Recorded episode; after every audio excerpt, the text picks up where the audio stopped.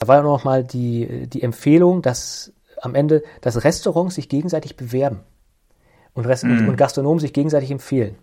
Mhm. Und, was, und die Idee gerade des Meta-Restaurants, dass sie speist aus, aus äh, äh, anderen äh, Restaurants, die die Landesküchen wirklich beherrschen, so ein Event kann natürlich auch dazu dienen, sich, sich gegenseitig zu bewerben ja, und da auch wieder Kunden zu gewinnen und auch Menschen äh, auf andere mhm. Kulturen und auf andere Geschmacksrichtungen sowas zu stoßen.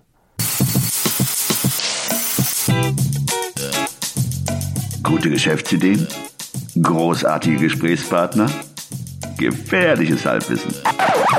Hey Guerriero, wohin? No lo sé, folge mir einfach.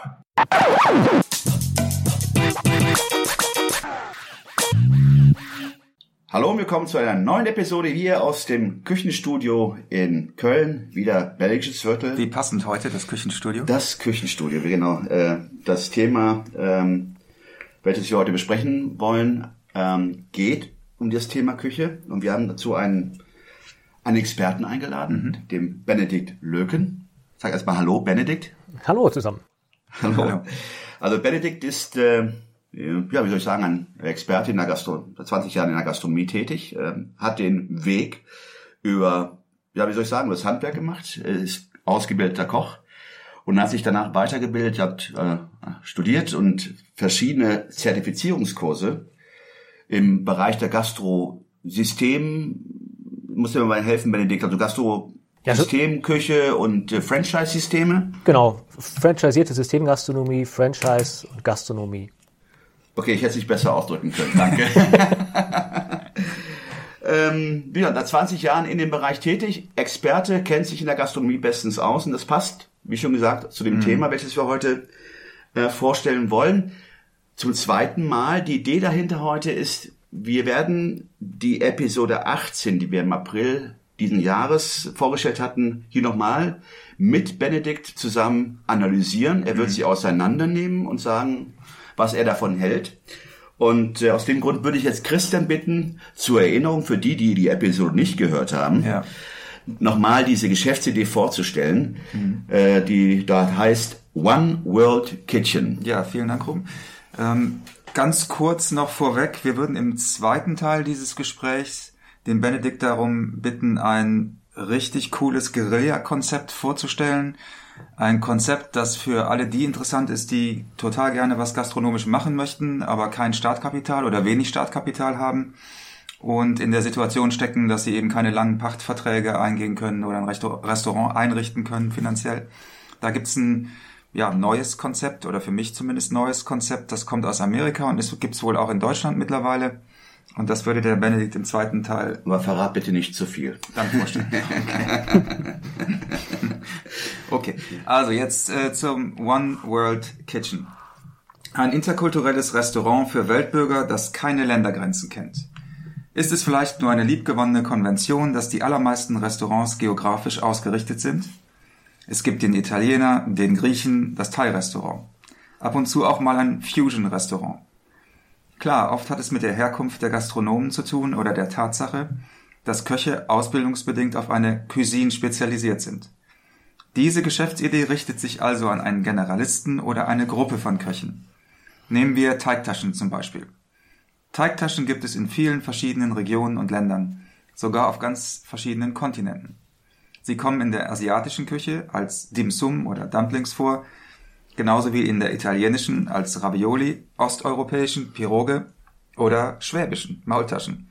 Ein anderes Beispiel sind herzhafte Eintöpfe oder beziehungsweise Soßengerichte. Sie werden in Indien, Ungarn, Marokko und Deutschland serviert. Wie wäre es also, ein Menü zu kreieren, das die verschiedenen Konjugationen eines Gerichts quer durch verschiedene geografische Regionen vorstellt? Ähnlich einem Tapas-Restaurant würde man seinen Gast, Gästen also zum Beispiel einen großen Teller mit fünf verschiedenen Teigtaschen aus fünf verschiedenen Regionen der Welt servieren. Dazu vielleicht einen leckeren frischen Salat. Der Besuch dieses Restaurants wäre also eine kulinarische Weltreise. Ich fände es sehr spannend, sich durch die verschiedenen Küchen zu probieren. Das Ganze könnte bestimmt gut mit einem kulturellen Rahmenprogramm verbunden werden oder es wird automatisch zu multikulturellem Austausch unter den Gästen führen. Vielleicht kann man Funkhaus Europa als Sponsor gewinnen. Ich glaube, die heißen nicht mehr Funkhaus Europa. Ich, ich, keine, keine Ahnung, ich ja. kenne nur die Deutsche Welle. ja. Oder Deutschlandfunk. Äh, genau, das ist das Konzept, Geschäftskonzept, so wie ich es mir ausgedacht habe in meinem stillen Kämmerlein. Jetzt würden wir den Benedikt gerne fragen äh, oder bitten, seinen Input äh, dazu zu geben. Hm.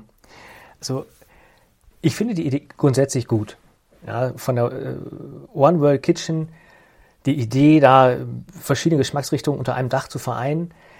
Nur es ist so, dass es dann oft ein Blumenstrauß wird. Ein Blumenstrauß an, an, an kulinarischen Richtungen, die dann die Küche abbildet.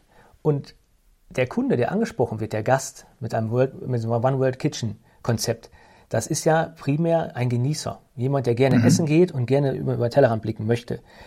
Und wenn da jetzt ein Koch, der zum Beispiel in der klassischen deutschen Küche ausgebildet wurde, wie ich, anfängt, diese Gerichte zuzubereiten, auch wenn er mhm. dafür ein Training bekommen hat, sich die Rezepte aus dem Internet besorgt hat, mal einmal in Thailand war, schmeckt das nie so, als wenn es wirklich ein Koch zubereitet hat aus dem Land. Und es schmeckt auch nie so, als wenn man direkt im Land isst, weil da die mhm. Zutaten, die da verfügbar sind, in so einer Frische und sowas, mhm. hier gar nicht abbildbar sind in mhm. Deutschland. Und ihr hattet im, äh, in der Folge auch das Beispiel mit der Spargelzeit, mit der Spargelsaison. Mhm. Ja, das, äh, also dass es ja dann zum Beispiel in Deutsch, bei klassisch deutschen Restaurants mal irgendwie eine Spargelzeit gibt. Ja, das, das ist in, das ist in Ordnung, keine Frage. Aber wenn dann der, der äh, Italiener zum Beispiel dann zum Beispiel anfangen würde, Sushi zu machen und herzustellen, mhm. vielleicht eine Sushi-Woche zu machen, dann würde man sich ja wahrscheinlich fragen als Kunde, hm, inwieweit hat der wirklich die Fachkompetenz, das Ganze hier wirklich so abzubilden, dass es mhm. auch wirklich äh, Sushi ist. Mhm. Ja, also ich habe äh, also du meinst, das ist auch ein PR-Problem in dem Moment dann, dass man gar nicht glaubhaft vermitteln könnte, ja. dass ein Restaurant fünf verschiedene ja, kulinarische Traditionen abbilden kann. Es ist die Authentizität, die dabei, glaube ich, verloren geht. Ah, okay. ja, vor allem, wenn derjenige schon in, in, dem Land war, das ist ja oft so. Man hat Urlaub gemacht in einem Land, hat die Küche kennengelernt und dann sieht man hier äh, ein Restaurant, das äh, auch diese Küche äh, bedient, diese Art der Küche herstellt. Und dann geht man rein in der Erwartung, das so zu schmecken wie äh, ja in dem Land, als man vor Ort war. Und, und dann kriegt man mhm. hier, das ist ja jeder Deutsche, der hier chinesisch essen geht, in Anführungszeichen chinesisch ja. essen geht, ja, der bekommt ja hier Essen vorgesetzt, äh, was nichts damit zu tun hat, was man in China bekommt. Ja, das ist mhm. einfach das, das Essen, äh, von dem der Deutsche glaubt, das wäre chinesisch. Das bekommt er hier, mhm. ja, weil er das gerne mag. Ja, und ähm, mhm. darum glaube ich, dass man äh, dieses One World Kitchen das einfach weiterdenken muss, dass man sagt, okay, wenn man wirklich eine Küche ganz spezialisiert umsetzen möchte, zu, beim Beispiel zum, zum Beispiel Thai-Küche, ja, dass mhm. man das wirklich als ein Konzept auf den Markt bringt, ja, und sich da spezialisiert. Denn wenn man sich verzettelt und äh, einen Blumenstrauß an Küchen anbietet, auch wenn es immer nur aktionsweise ist, wieder für eine Woche oder zwei und dann wieder zur nächsten übergeht, ja, ähm, wird das nicht funktionieren. Beziehungsweise es, mhm. es, es, es wird funktionieren, ja, wenn man es richtig bewirbt. Es werden Kunden kommen, die das konsumieren. Aber es wird niemals die Qualität haben und den Geschmack haben äh, wie im Ursprungsland. Und das wäre ja schade, weil das ist ja eigentlich der Grundgedanke von dem Ganzen, mhm. dem, dem, dem, dem Gast hier vor Ort äh, ja, diese Kulturen näher zu bringen und das Geschmackserlebnis. Okay, ich denke jetzt an Berlin. In Berlin gibt's äh, wahnsinnig viele Vietnamesen, Thailänder, gibt's alles an, an Küchen. Und die meisten Restaurants dort werden auch von Einheimischen betrieben. Wie wäre es denn, wenn man dieses Konzept sozusagen als ein Meta-Restaurant aufzieht und man bezieht quasi die Spezialitäten aus diesen verschiedenen Rest ich spinne jetzt einfach rum, aus diesen verschiedenen Restaurants, ja, also man macht oder man macht vielleicht so, so eine Art Guerilla-Restaurant, freitagsabends irgendwo an einem geheimen Ort und lässt sich quasi die Sachen zubereiten. Fünf, von, aus fünf verschiedenen ja. Küchen, Dumplings oder Maultaschen oder um bei diesen Teigtaschen zu bleiben, mhm. zuliefern, sodass du das das Problem, das du gerade geschildert hast, mit dem ich völlig äh, d'accord gehe, dass, dass es dann nicht mehr echt ist, äh, könnt, könnte man das so umgehen vielleicht?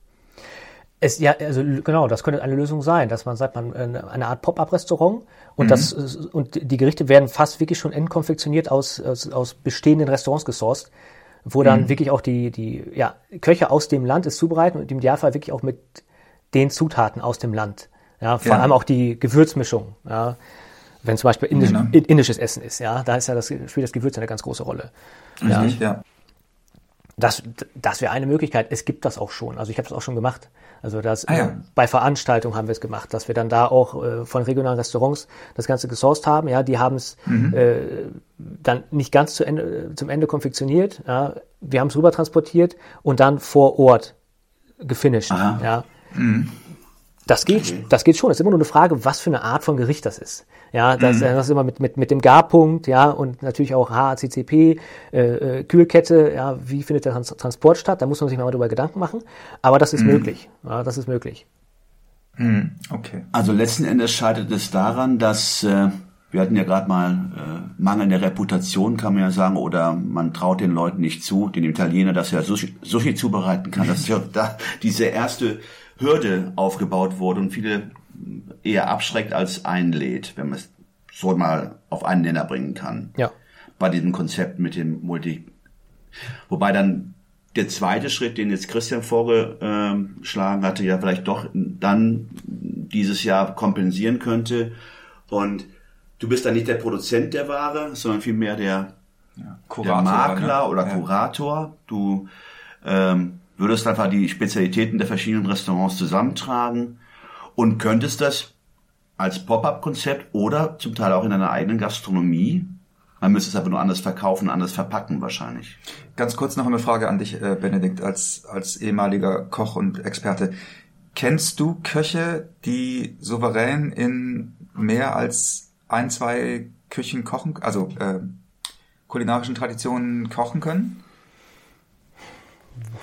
Zwei. Zwei. Das ist so die. Okay. Ja, also die tatsächlich äh, äh, Firmen sind in der, ja. also die, die, die Küche so kochen können, dass wenn ein, ein, ein Einwohner des Landes die Speise isst, denkt, es hat die Mutter gekocht. Ja, mhm. Wenn die das Nationalgericht kochen, das, das, ne, dass man sich da wirklich dann wiederfindet, dass einer schaut, dass man denkt, oh wow, das ist es, genau das ist es. Ja, aber da muss man wirklich äh, auch jahrelang in dem Land gearbeitet haben oder auch groß geworden sein. Ja, und, und darum gibt es so wenige meiner Meinung nach. Ja. Also viele können einzelne Gerichte ganz gut, ja, aber so immer diesen, diesen, diesen, diesen Grundgeschmack einer Nation hinzubekommen, der sich durch alle Gerichte zieht, ja, das, das können nur ganz wenige. Ja. Mhm. Okay. Kann man dem man nichts mehr kann man das ergänzen an sich. Ich meine, letzten Endes, äh, wie du schon gesagt hast, man, das hat mich ein bisschen erinnert an, an, an Sachen, die man ähm, vom Urlaubsort mitbringt und mhm. sich dann wundert, dass sie zu Hause gar nicht schmecken. Ja. Äh, oder einen guten Wein, den man in Italien oder in, in, äh, in Spanien verköstigt hat und davon merkt man, Gott, der Wein hat zu Hause oder in Spanien oder Italien anders geschmeckt als hier. Das ist natürlich dann äh, ein Argument äh, für dieses oder gegen dieses Konzept, es sei denn, man findet Mittel und Wege, wie aufgezeigt, verschiedene Ressourcen ähm, ähm, heranzuziehen, um dann ja dieses Konzept umzusetzen. Ja. Gut, dann wissen wir wenigstens, äh, was an der Idee ähm, klappt und nicht klappt, nicht? Oder ob die Idee umsetzbar ist. Also sie ist auf jeden Fall umsetzbar. Das ist mhm. keine Frage. Ich glaube ja. auch, also was du gerade sagst, dass der, der Wein, den du mitbringst aus dem Italienurlaub, dass der dir ja. anders schmeckt. Ja, du trinkst ihn in Italien, du äh, sitzt da im gemütlichen Ambiente unter einem tausend Jahre alten Olivenbaum. Es ist irgendwie warm, ne? die Sommerbrise am Abend. Mhm. Und dann bist du hier, sitzt du irgendwo im Hochhaus im schlimmsten Fall und machst dann diese Flasche auf. Ja, das ist natürlich dann äh, emotional ganz anderer Zustand. Ja, und wenn man mit so, äh, mit dem, so One World Kitchen Konzept es schafft, diese Emotion herzustellen, die die Leute hatten beim Konsum dieser Mahlzeit, ja, ja. dann äh, wird es wahrscheinlich noch mal besser schmecken, ja. ja Aber es, ja. es, ist natürlich schwierig, das ähm, abzubilden. Also vor allem, wenn man immer nur so zweiwöchige Aktionen macht, dann müssen wir entsprechend das ganze Look and Feel des Ladens irgendwie anpassen, ja. Mhm. Und äh, die Leute da irgendwie in, in, in diese Stimmung bringen, ja. Okay. So. Aber was ich, was ich noch gut fand bei One World Kitchen, da war noch mal die, die Empfehlung, dass am Ende, dass Restaurants sich gegenseitig bewerben und, Rest mhm. und, und Gastronomen sich gegenseitig empfehlen. Mhm. Und, was, und die Idee gerade des Meta-Restaurants, das sich speist aus, aus äh, äh, anderen äh, Restaurants, die die Landesküchen wirklich beherrschen, so ein Event kann natürlich auch dazu dienen, sich, sich gegenseitig zu bewerben ja, und da auch wieder Kunden zu gewinnen und auch Menschen äh, auf andere mhm. Kulturen und auf andere Geschmacksrichtungen sowas zu stoßen. Mhm. Ja, erstmal vielen Dank für, äh, für die ja, Tatsache, dass du uns die Idee One World äh, Kitchen näher gebracht hast oder nicht auseinandergenommen, aber du hast uns die Augen ja. geöffnet, ähm, worauf man achten muss, wenn man so eine Idee angeht, die mir persönlich nicht klar wurden, aber bei deinen Ausführungen doch immer klarer wurden. Vor allen Dingen, wenn man sich so auf die eigenen, äh, äh, auf die eigenen Urlaube zurückerinnert, wenn man wirklich in der Tat was aus dem Land mitgebracht hat und sich gewundert hat, dass der Käse, der äh, in Italien wunderbar geschmeckt hat, in Deutschland überhaupt kein Aroma mehr entwickelt hat und äh, nicht mehr so schmeckt, wie man es gewohnt war, oder zumindest im, im, im Urlaubsland. Ähm, erstmal danke dafür. Und äh, wir hatten ja im Vorgespräch mal auch so über andere Konzepte gedacht. Und da kamst du mit einer Sache um die Ecke, die ja so in unserem, ja, in unsere Richtung geht, in die Richtung der Guerilla-Idee, wo man, äh, so wie es der Christian ja anfangs auch ähm, gesagt hatte, mit geringem Mitteleinsatz vielleicht eine Idee umsetzen kann, ohne dass man wirklich viel Geld in die Hand nehmen muss oder sich für einen längeren Zeitraum binden muss in Form eines Standortes, Kneipe. Man, man kennt das ja heutzutage mit, äh, wenn man an, an Brauereien, äh, kann man sagen, gefesselt ist, mhm. dass man nicht so ohne weiteres rauskommt. Und die Idee, die wir da angesprochen haben, vielleicht kannst du es mal ganz kurz äh, umreißen, ähm, äh, Benedikt, weil ich fand die gut. Für mich was ganz Neues, äh, vor allen Dingen der Begrifflichkeiten aufgetaucht, die ich so in der Form nicht kannte. Ich musste es googeln, weil das Konzept mir nicht bekannt war.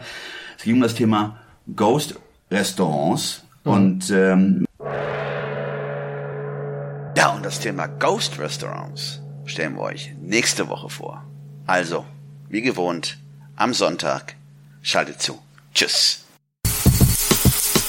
Alle im Podcast erwähnten Ressourcen und Links findet ihr auf unserer Webseite 925.de.